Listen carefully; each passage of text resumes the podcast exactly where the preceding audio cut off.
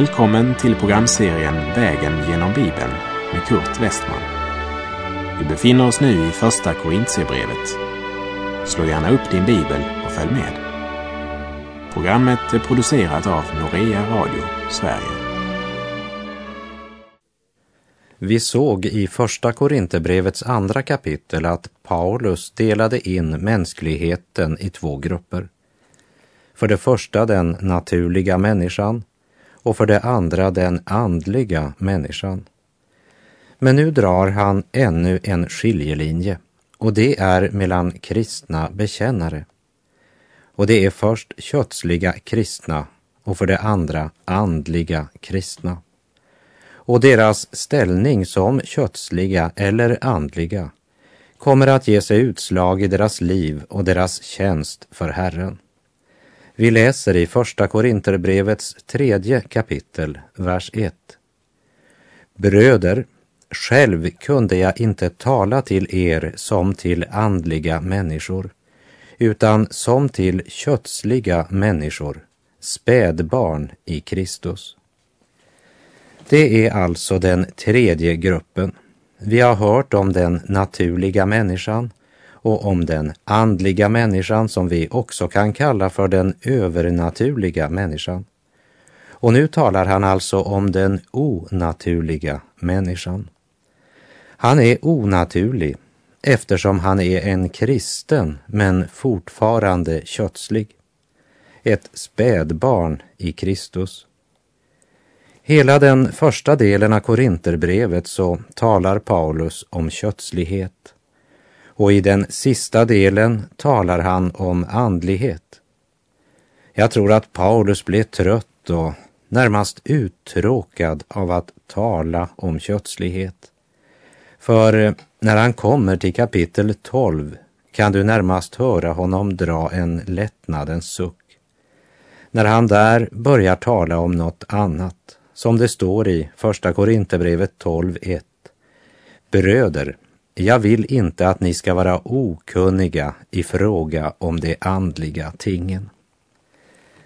En kötslig kristen är en som blivit född på nytt men som inte haft någon andlig växt och det är onaturligt. Och hos en sådan så saknas den andliga beslutsamheten. Inte därför att han inte har Guds helige ande men därför att han inte har växt i nåd och i kunskap om Kristus. Och detta är återigen en konsekvens av hans förhållande till Guds ord. Och det är det mycket viktigt att vi förstår. Denna onaturliga människa, en kötslig kristen, ett spädbarn i Kristus, han har möjligheten men inte viljan. Spädbarnet har potential till att bli en lärd man, men han måste börja med att dricka mjölk. Det är bilden Paulus här använder när det gäller det andliga livet. Och vi läser vers 2. Mjölk gav jag er att dricka, fast föda fick ni inte den tålde ni ännu inte och det gör ni inte nu heller. Till sådana kan Paulus inte tala om andliga saker. De är ännu inte mogna för det. Först måste han tala dem till rätta när det gäller deras kötslighet. Och det är inte att vara lagisk, för det är evangeliets sanningar som avslöjar köttet. Men det tragiska är ju att det är just här de flesta församlingar befinner sig idag. Vare sig man hamnat i det dike som kallas för ortodoxi, tradition och död renlärighet, eller man driver gymnastik till högt volym och inbillar sig att livlighet och liv är samma sak. Hur kan en världslig kristen identifieras? Ja, det är en som använder kötsliga, världsliga metoder för att uppnå andliga mål. Till exempel man försöker locka folk till Guds hus med hjälp av underhållning och suggestion. Det grekiska ordet för världslig är sarkikos, vilket betyder kötslig eller sinnlig. Det latinska ordet karna, från vilket vi bland annat har ordet karneval, betyder just sinnlig eller sensuell. Karneval är sammansatt av två ord, karne och vale, och betyder farväl köttet. Karneval var något man hade innan fastetiden började, så att man innan fastan gav köttet allt vad det begärde. Man drack och man festade och levde i alla slags utsvävningar och tillfredsställde de sinnliga begären på alla tänkliga sätt. På så sätt menade man sig kunna klara sig utan detta under den tid som utgjorde fastan. Men när Paulus talar om dessa så använder han uttrycket de har buken till sin Gud och sätter sin ära i det som är deras skam. Dessa som bara tänker på det jordiska, som det står i Filipperbrevet kapitel 3. Paulus packar inte in sanningen i bomull och det kan kanske verka brutalt. Men det som det talas om är ännu brutalare. Och det värsta är att det är en passande beskrivning på många, många människor idag. Deras motto är Följ din lust. Gör det du vill. Låt bara köttet få det som du vill. Gör det som känns lättast. Men nu säger du kanske, ja, jag är i alla fall ingen kötslig kristen. Jag går aldrig på karneval, inte ens på bio eller tivoli. Ja, jag blir till och med sjuk av att åka pariserhjul. Jag är verkligen en avskild kristen. Vad är det då som kännetecknar en kötslig kristen? Ja, låt oss höra vad Paulus säger vidare i Första Korinthierbrevet 3, vers 3. Eftersom ni fortfarande är kötsliga, så länge det råder avund och strid bland er, är ni då inte kötsliga och lever som alla andra? En kötslig kristen är inte nödvändigtvis en som tar en tur i en berg och dalbana eller som arrangerar missionsaktion i församlingen eller en festafton i kyrkan. Vad är en kötslig kristen? Vad kännetecknar den kötslige? Ja, överallt där det är trätor, splittringar och strider pågår kötsliga aktiviteter. I många församlingar som önskar vara fundamentalistiska så pågår strider och det råder bitterhet, hat och förakt. När det pågår så vet du att en av motorerna heter kötslighet. Och när en troende förlorar besinningen och sedan försöker kamouflera det med att säga ja, jag säger bara ärligt min mening, fast det i verkligheten är egoismen, sårad stolthet, det vill säga köttet. Ja, min vän, köttet kan göra en söndagsskolklass till en karneval där köttet får fritt spelrum. Ett missionssällskap kan bli ett kamouflerat växthus för köttet. Och ett bönemöte kan bli en kötslig samling när man skvallrar och ger näring åt rykten, spekulationer och ordstrider. Så man kan yttre sett avstå från världsliga aktiviteter och ändå vara en kötslig kristen. Det betyder inte att vi inte ska avstå från världens festsamlingar. Men det är hjärtats förhållande till Kristus som är det avgörande. I Johannes första brev, kapitel 2, vers 15 till 17 står det Älska inte världen, inte heller det som är i världen. Om någon älskar världen finns inte Faderns kärlek i honom. Ty allt som finns i världen, köttets begär och ögonens begär och högmod över livets goda, det kommer inte från Fadern utan från världen. Och världen och dess begär förgår, men den som gör Guds vilja förblir i evighet. Men det hjälper inte att man till det yttre avhåller sig från det som är i världen om man baktalar och sår bitterhet.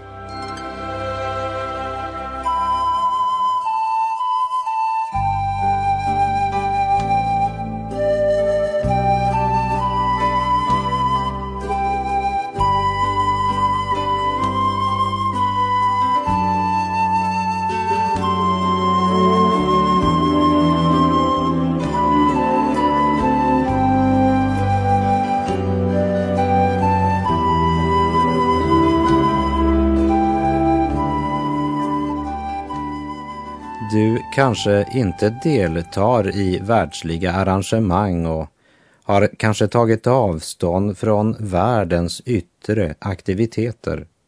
Men du kan ändå vara en kötslig kristen. Hör vad Paulus säger i Första Korinterbrevet 3, vers 4 till och med 6. Om en säger jag håller mig till Paulus och en annan jag håller mig till Apollos är ni då inte som folk i allmänhet? Vad är Apollos? Vad är Paulus? Tjänare som förde er till tro och det med den uppgift som Herren har gett var och en.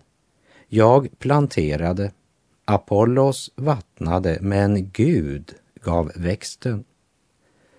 Kötslig talar om en människa som är behärskad av sitt mänskliga sinnelag och sin mänskliga tankegång och inte av Guds ande. Och därför att församlingen i Korint var kötslig så fokuserade de allt på de skillnader som de menade sig finna mellan Paulus, Apollos och Petrus. Paulus förklarar att han, Apollos och Petrus är bara brevbärare. Därför borde de koncentrera sina tankar mera omkring honom som är avsändaren istället för att fokusera på om brevbäraren är vänsterhänt eller högerhänt. De arbetade alla för det gudomliga postverket. Paulus var missionären som gjorde pionjärinsatsen på ett nytt missionsfält. Sedan kom Apollos och undervisade de troende till uppbyggelse för det heliga. Men båda var utsända av Gud.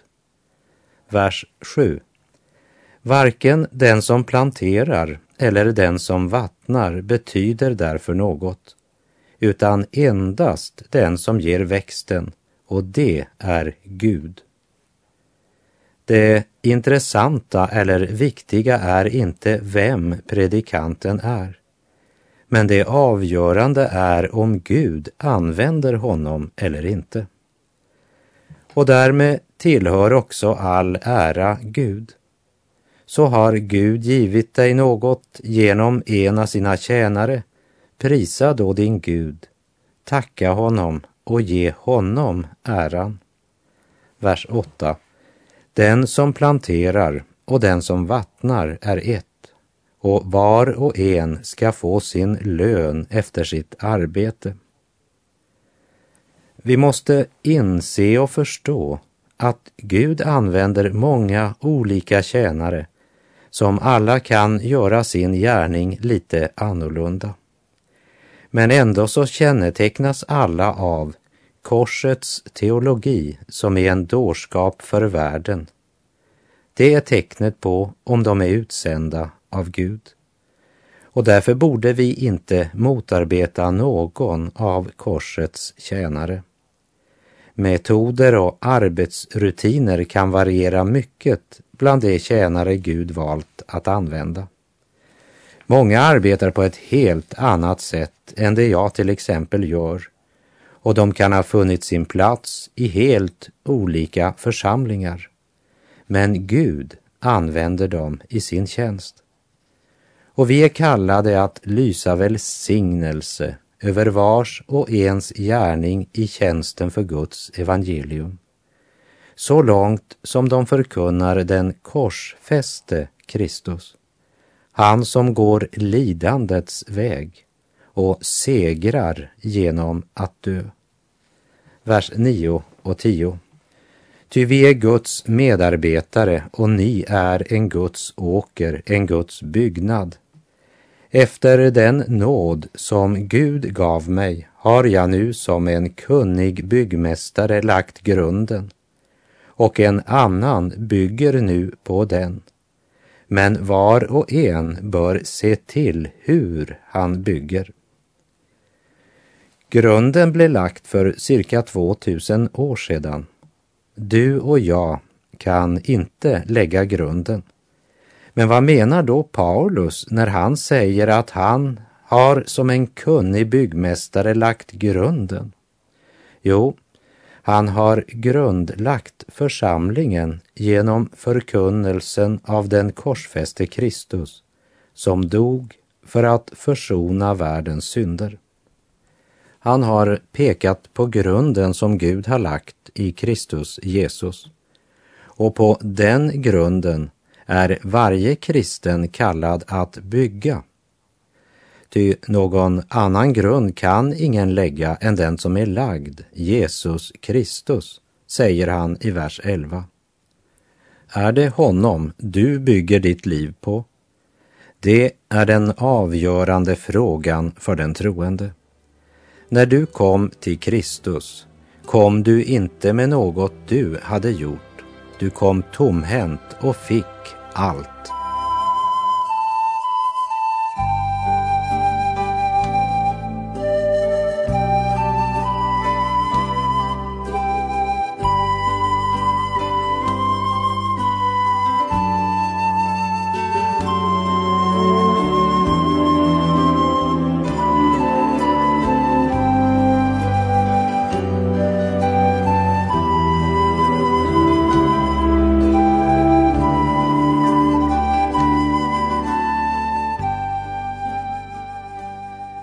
Du blev placerad på klippan Kristus och nu kan du bygga på den.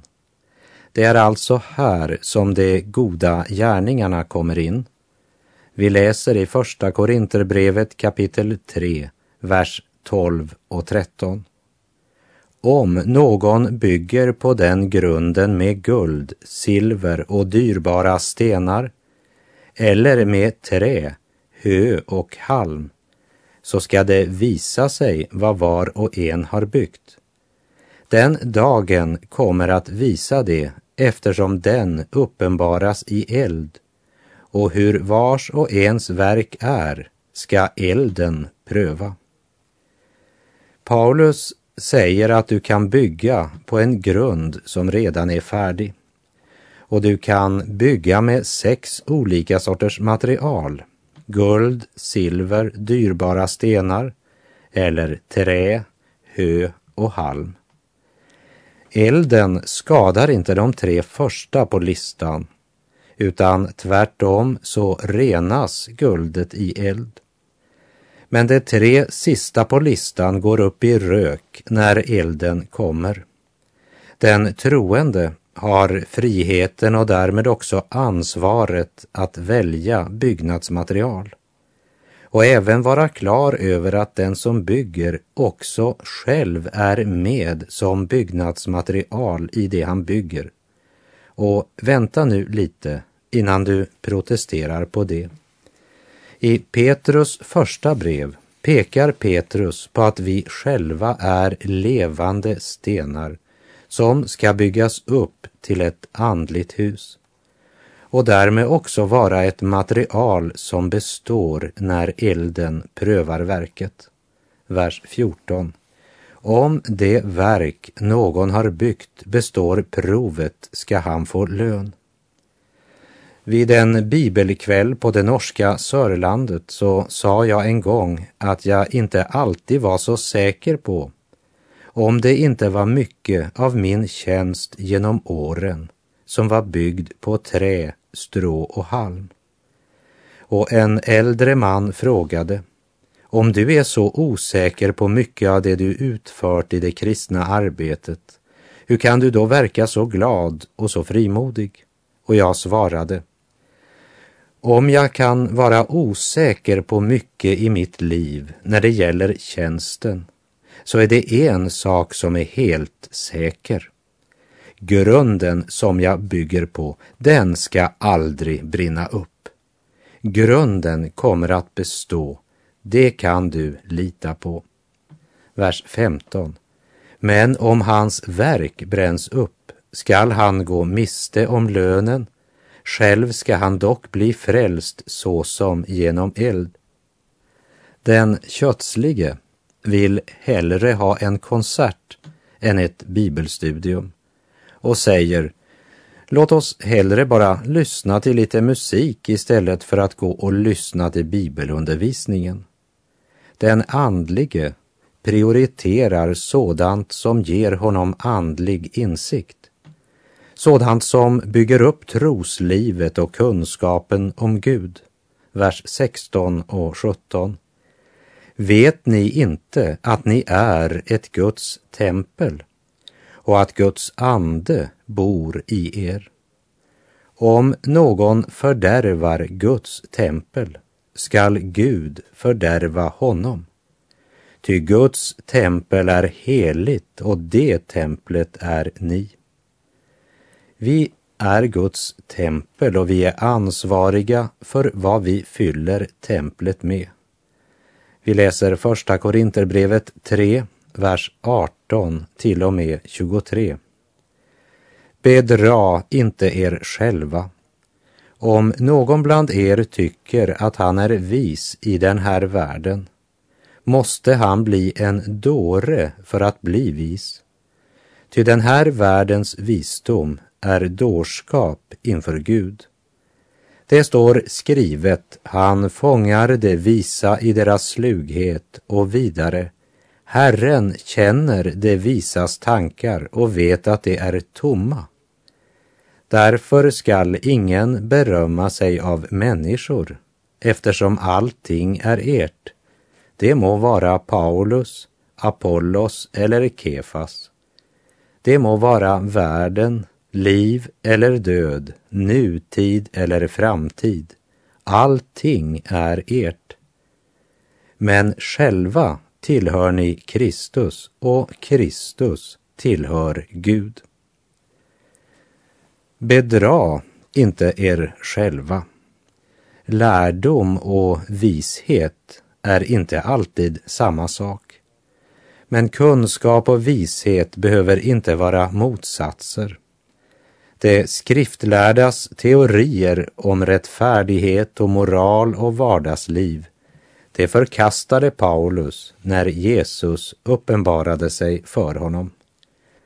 Men språken han hade lärt och kunskapen han hade fått genom att studera de heliga skrifterna, det förkastade han inte men han berömmer sig inte av något annat än Herren och hans nåd. Därför skall ingen berömma sig av människor, utan vara klar över att även om vi i Kristus äger allt så tillhör vi inte oss själva, utan vi tillhör Kristus. Han är huvudet. Därmed har han också sagt att när de i Korint strider och tvistar om vilken lära som innehåller den mesta visdomen, så är det obetydliga saker de håller på med. För Paulus, Apollos och Petrus och andra Herrens tjänare utfyller varandra i sin tjänst och ökar därmed välsignelsen i alla fall för den som verkligen vill leva ett andligt liv. Herren hade sagt till Paulus, min kraft fullkomnas i svaghet. Tyvärr är det många av oss som inte är svaga nog. Kanske är det därför att det är så lite verklig kraft ibland oss och så mycket av ritual å ena sidan och suggestion och övertro å andra sidan. Paulus, han vänder deras blick bort från Guds tjänare och till Kristus som är vägen, sanningen och livet.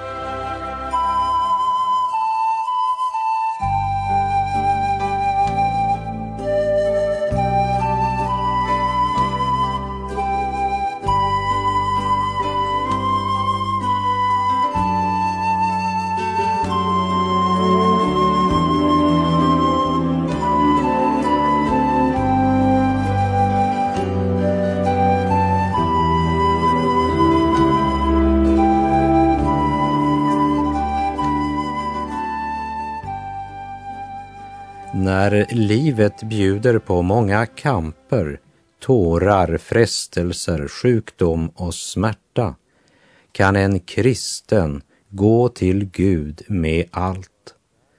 För där har han sin frihet under alla livets förhållanden.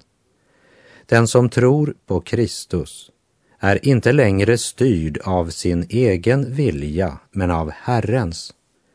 För en kristen har sin frihet i Gud, medan otron har sin frihet borta från Gud.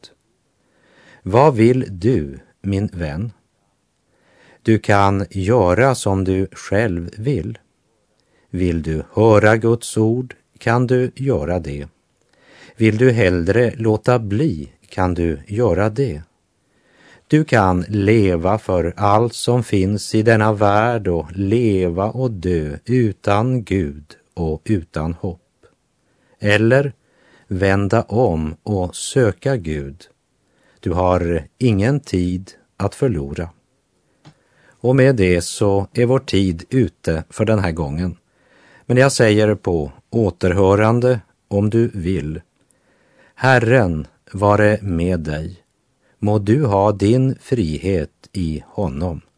Gud är god.